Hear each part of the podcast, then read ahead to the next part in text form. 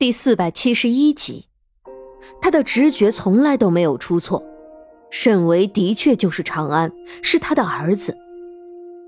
明明亲生的儿子就在自己的身边，可他却不得不忍痛把人送走，这到底是何等的讽刺啊！苏月心扬着头，想把眼泪憋回去，但最终却是两眼一翻，晕了过去。心儿。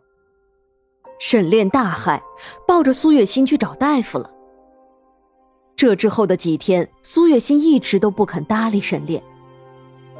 夫人，将军已经在门外待了一个多时辰了，您看。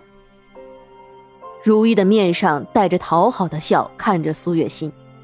事实上，沈炼这两天一直守在门外。如果不是因为他怕沈炼的身子撑不住，是断然不会替他求情的。苏月心有多盼着长安能回来，如意一直都是知道的。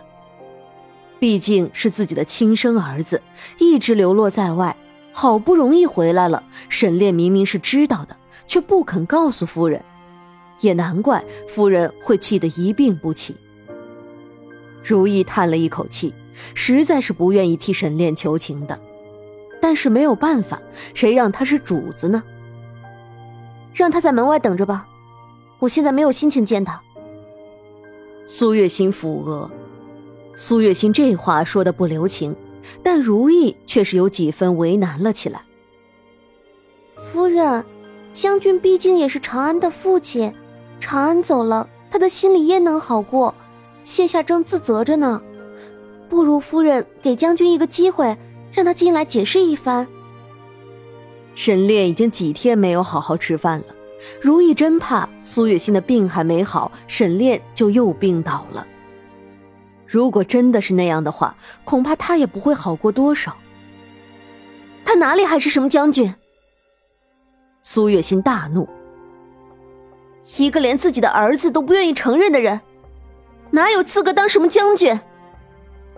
夫人息怒。如意也没有想到苏月心会这样生气。吓得一下子就跪了下来。苏月心正在气头上，哪还会管如意说了什么？行了，你下去吧，我不想听到这些事情。让沈炼就在外面站着，若是他进来了，我唯你是问。苏月心有些头疼的揉着额头，这样说着，面上的表情也变得有些难看起来。关于长安这么大的事情，沈炼竟然一句都不肯跟他提及。沈维在府上这么些天，他明明有很多机会可以告诉他，可是他一句都没有提。只要一想到这一点，苏月心就气得不行。这样一想，他的头就又一阵抽痛，疼得他恨不得把自己的脑袋劈成两半。夫人。如意担忧的上前，却被痛到失去理智的苏月心伸手推开了。你，你不用管我，你先出去吧。苏月心双手扶着头，整个人身子微微拱起，半倚在床上，整个人是浮躁不堪的。如意咬了咬牙，想了想，最终还是离开了。他要赶紧去给苏月心熬药了。怎么样了？沈炼一直守在门外，如意一出来，他的目光就落在了如意的身上。将军若是真的关心夫人，当初就不该将这件事情瞒着夫人。现如今，夫人不愿意见你，你难道以为奴婢没有去劝夫人吗？如意的语气很不好。他还是不肯见我。沈炼的眸中划过一抹苦涩。他早就知道长安在苏月心的心里很重要，之所以一直不说，不过是怕他把人留下会伤及自身。南疆那些人都不是吃素的，如果苏月心今天成功的把长安留了下来，恐怕往后他的日子就不会过得那么安宁了。南疆的人一定会拿苏月心做文章，逼他回去，甚至会用一些强硬的手段。沈炼不想。不想苏月心受到一丝一毫的伤害。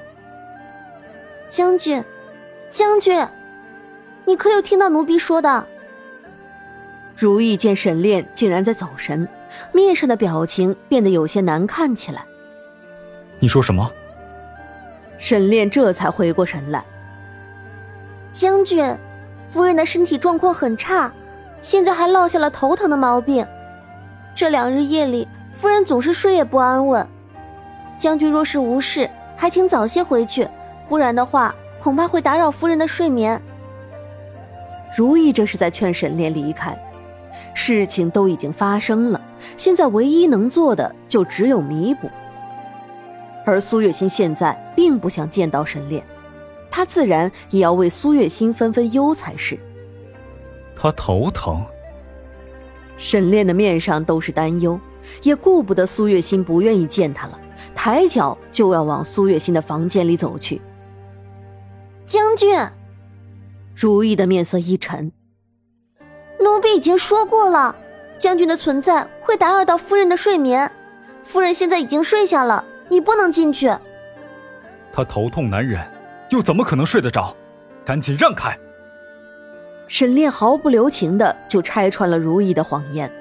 如意的面色一僵，他没有想到自己的谎言会这么轻易的就被识破，但是这并不代表他就会退缩。将军，不可！我才是这将军府的主人，滚开！沈炼终于是怒了，他一把甩开挡在他身前的如意，打开门就进去了。苏月心正头痛难忍，没有想到沈炼会突然闯进来，他大怒：“如意，谁允许他进来的？”你别逞强！沈炼上前一步，拽住了苏月心的手：“你明明身体不适，为什么不告诉我？”沈炼的面上都是担忧之色，他想抱起苏月心，却被他一把推开了。谁要你多管闲事了？我不需要你管，你把长安还给我，你把它还给我。苏月心一见到沈炼，就忍不住想起长安。长安啊，他的儿子长安。不知不觉间，苏月心又是泪流满面。他把眼泪鼻涕都毫不留情的抹在沈炼的身上，沈炼胸前的那一块衣服已经惨不忍睹了。哭吧，你哭出来，也许情绪就会好一点了。沈炼好脾气的没有对苏月心发火，因为他知道这件事情原本就是他的错，可是他也是有苦衷的。沈炼，你真是无情。长安是你的亲生儿子，你为什么非要这么狠心？如果当初你坚持找到长安，他又怎么会落到南疆人的手上？沈炼，我恨你，我恨你！苏月心像是一个泼妇一般撒着泼，手也拽着沈炼的衣服，把他的衣服拽的都是褶皱，破旧不堪。长安，他注定不是一个普通的孩子。沉默了好长的时间，沈炼这才说道：“苏月心没有说话，只是一个劲儿的哭，她的脑袋疼的都快要炸了。但她却还是哭得惊天动地的。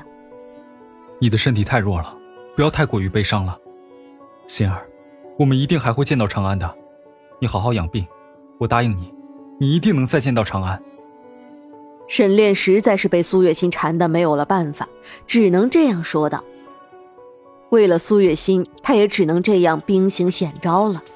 也许南疆的人并不会伤害苏月心，也许，也许长安还是有可能回到他们的身边的。